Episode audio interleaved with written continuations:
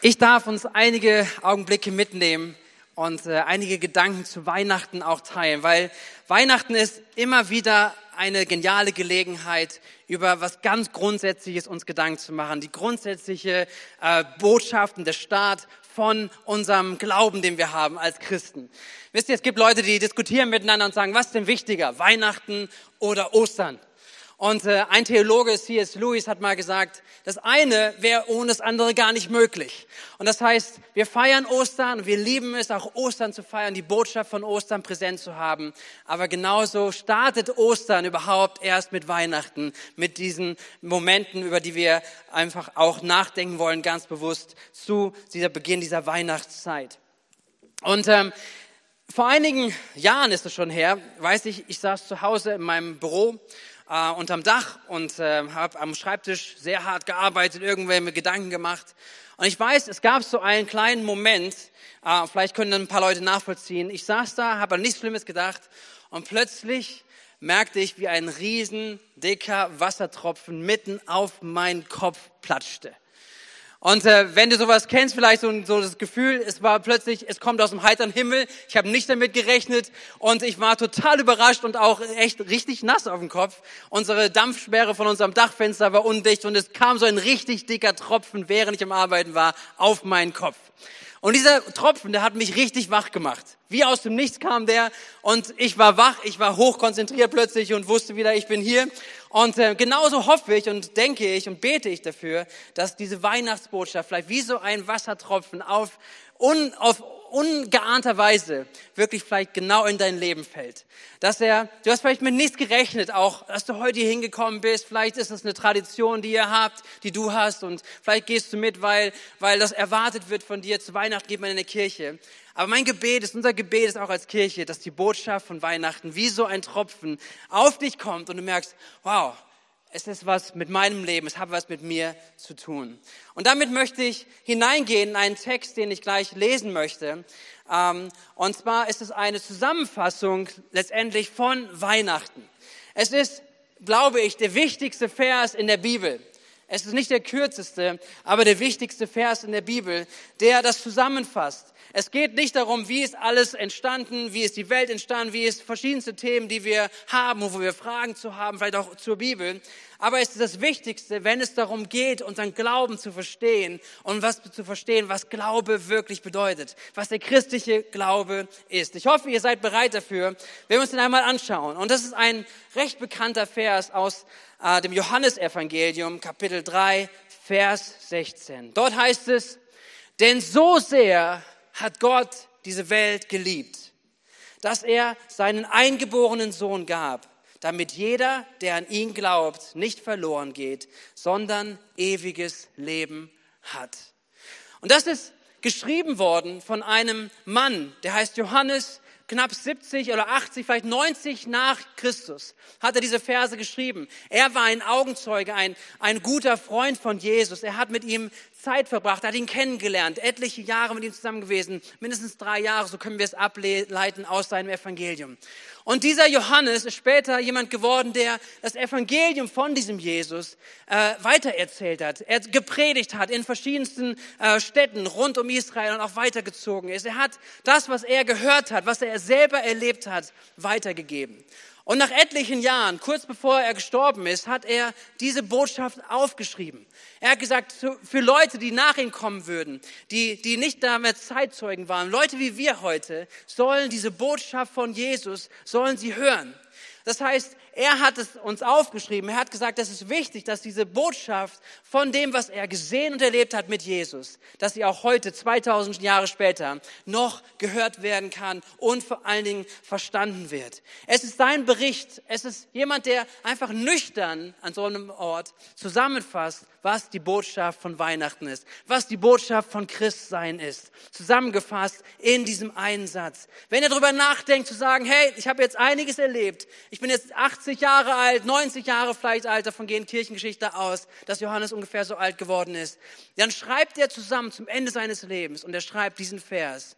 Liebe Leute, wenn ihr über euch über Christen, Christsein Gedanken machen wollt, dann nehmt diesen Vers, Darin findet ihr alles, was es über den Glauben zu, zu entdecken gibt. Das heißt, Gott hat die Welt geliebt, so sehr, dass er seinen eingeborenen Sohn gab, damit jeder, der an ihn glaubt, nicht verloren geht, sondern das ewige Leben hat.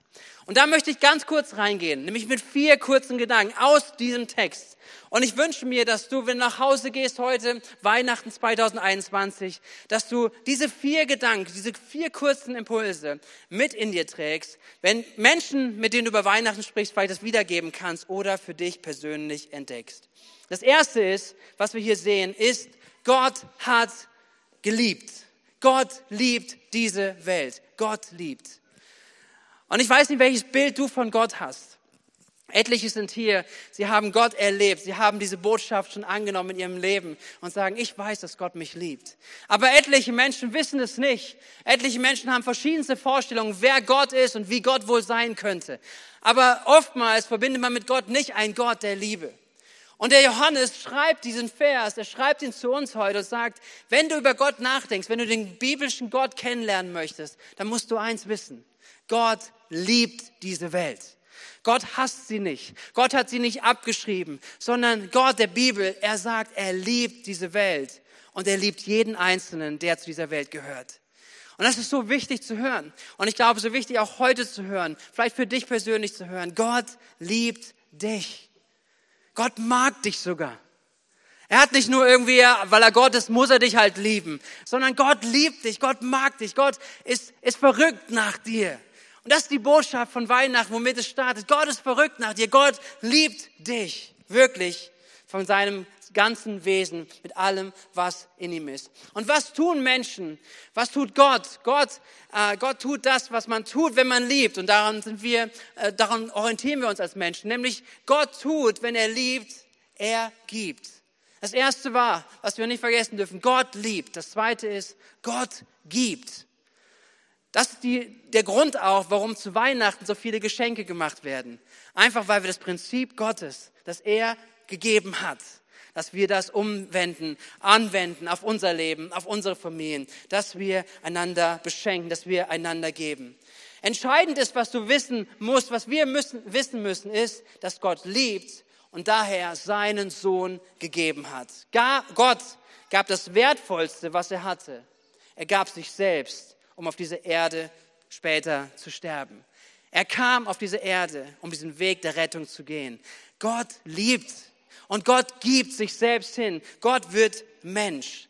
Und das zeichnet ihn aus. Er ist wie wie vielleicht ein guter Vater, wie eine gute Mutter, wenn sie ihre Kinder sieht, dass sie auf die Straße zu laufen und es droht da ein LKW vorbeizufahren oder ein Auto.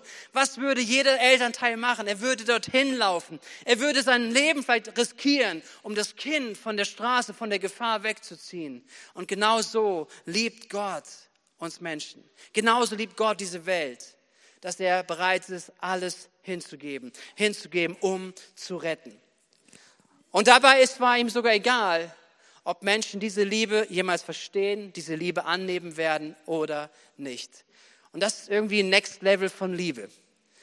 Wir schaffen es, mit Menschen umzugehen, die wir lieb haben, die wir, mit denen wir Beziehung haben, vielleicht unsere Familie, unsere äh, Ehepartner, Menschen, mit denen wir eng zusammen sind, die uns mögen, die auch nett zu uns sind, die lieben wir.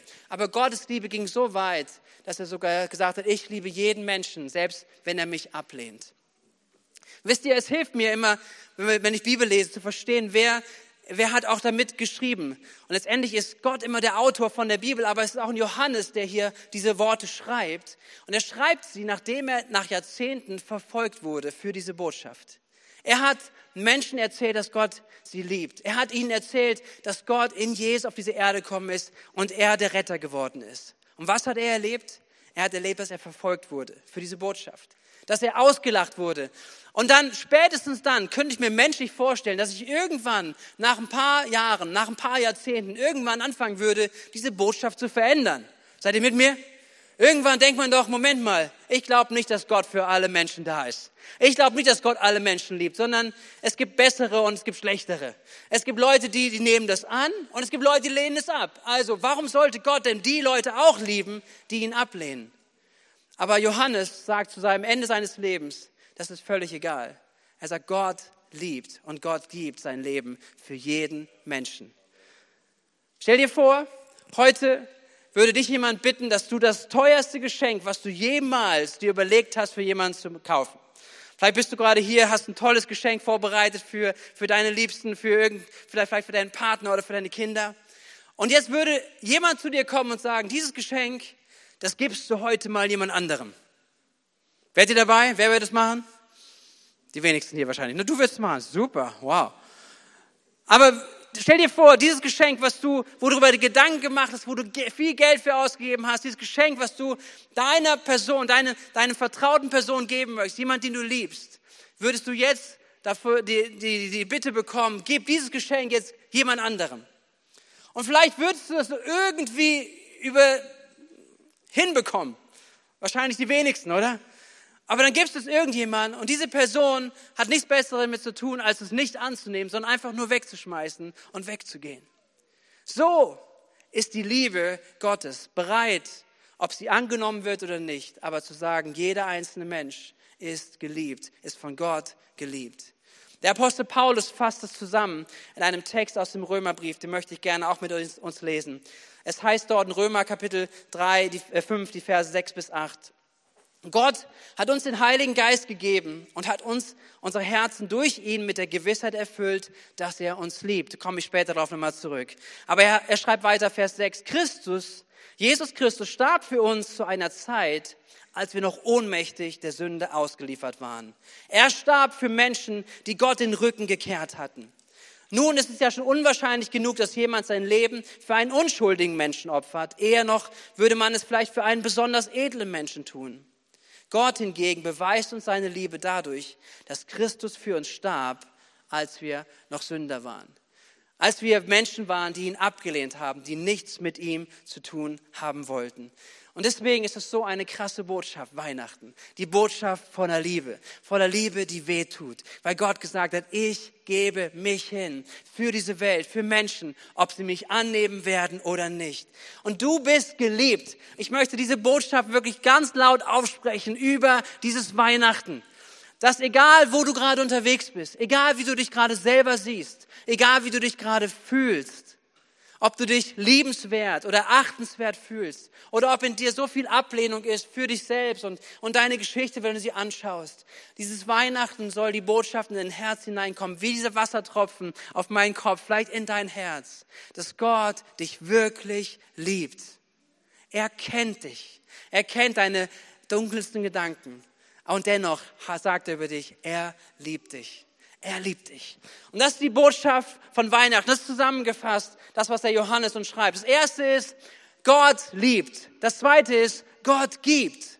Und jetzt kommen noch zwei kurze Gedanken, wie wir darauf reagieren. Nämlich das dritte ist, wir glauben. So heißt es, damit jeder, der an ihn glaubt, nicht verloren geht.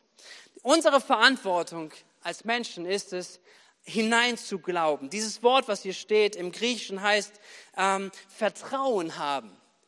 Manchmal bin ich mit Menschen im Gespräch und sie sagen mir, du, wie du glaubst, das ist toll für dich, aber ich kann so nicht glauben.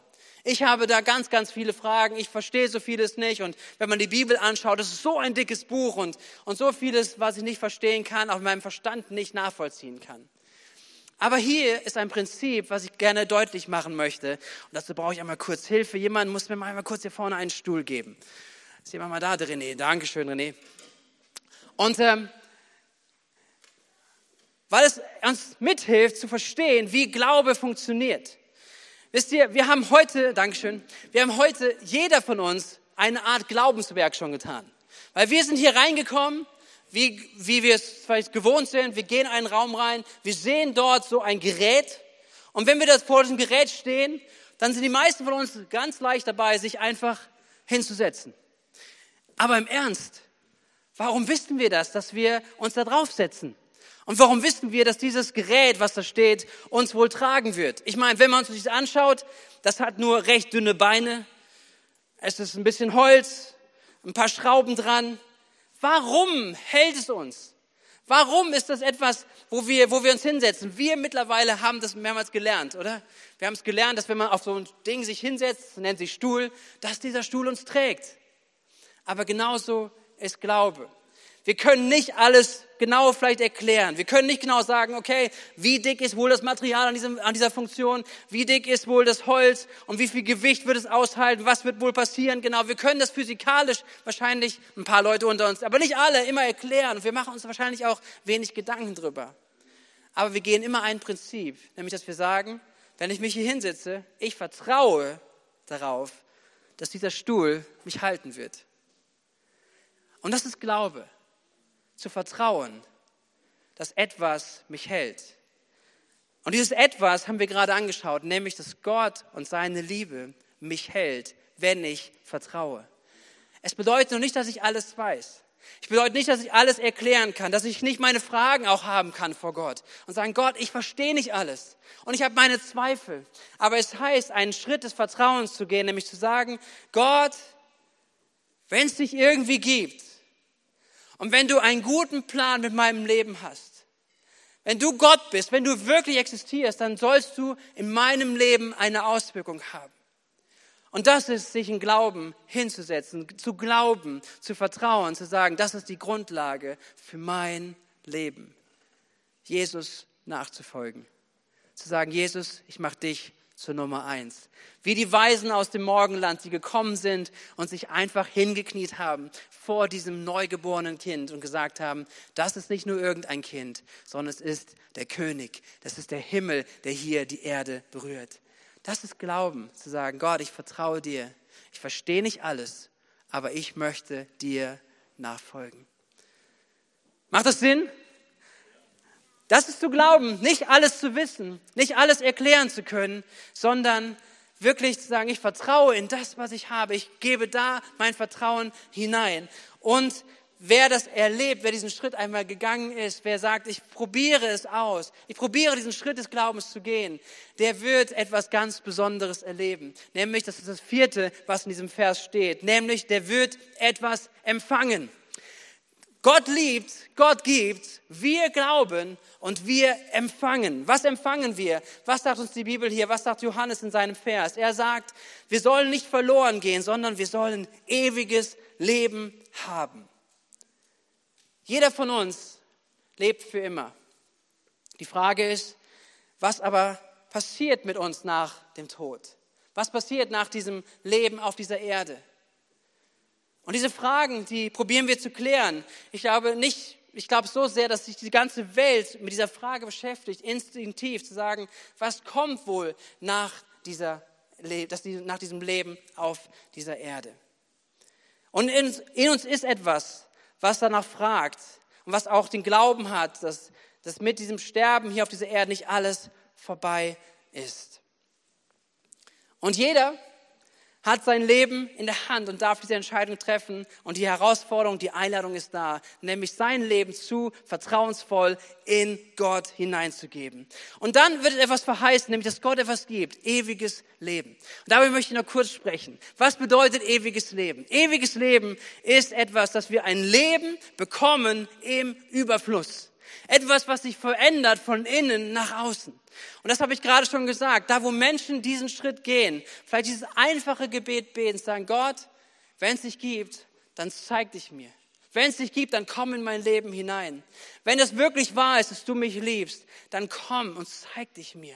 Und immer wenn Menschen dieses Gebet gebetet haben und vom Herzen meinen, dann passiert etwas. Nämlich es passiert eine Veränderung von innen nach außen. Ein Leben, ein ewiges Leben nimmt Einzug. Ewiger Friede, ein Friede kommt hinein, weil unsere Sünden, das, was uns trennt, alles, was uns, was uns wirklich in der, in der, in der Ferne hält von Gott, mit einem Moment genommen wird.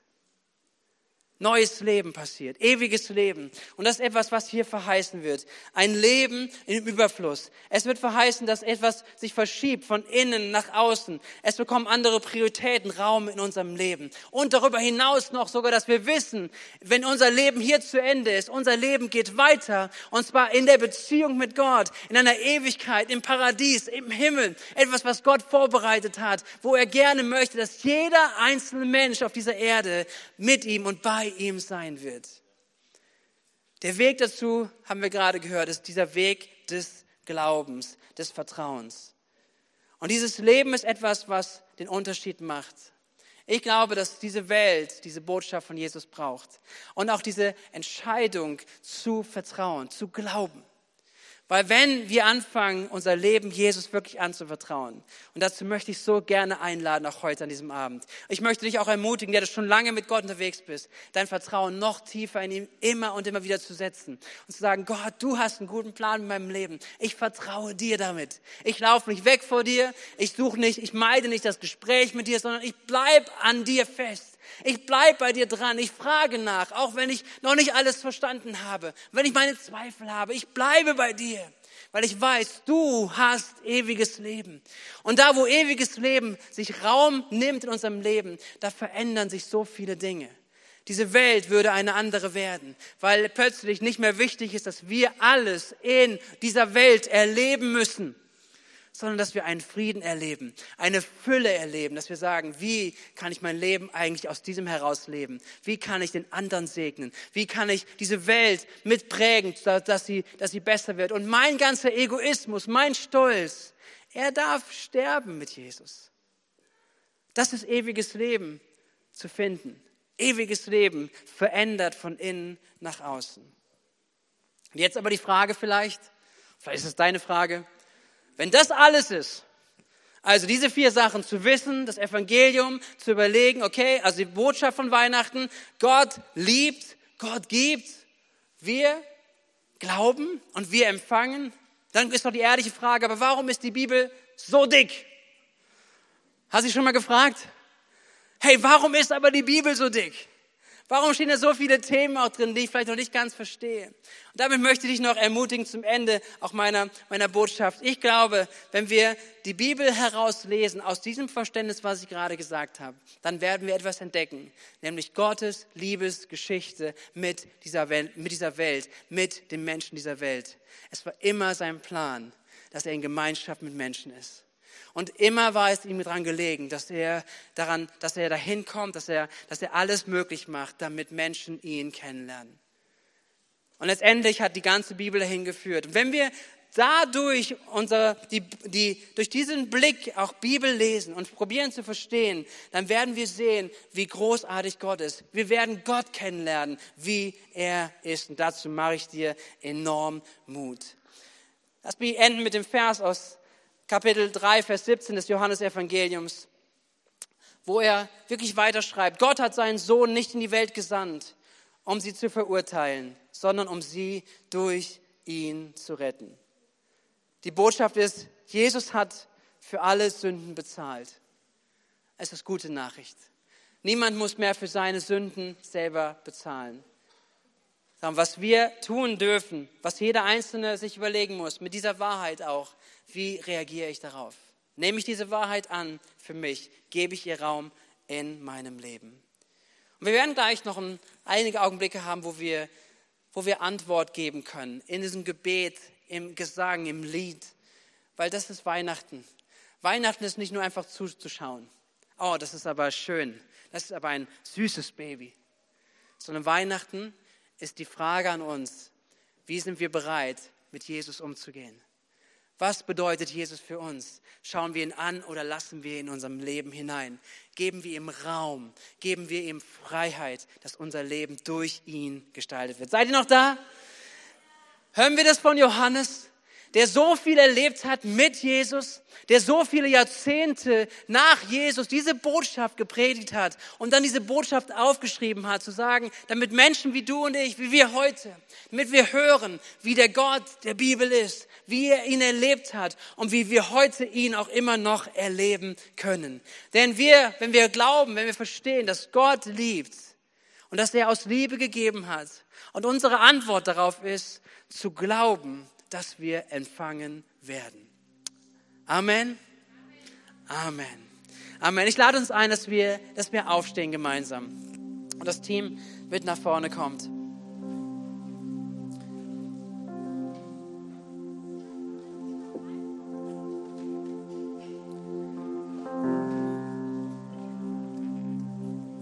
Und mir ist es ein ganz, ganz wichtiges Anliegen auch heute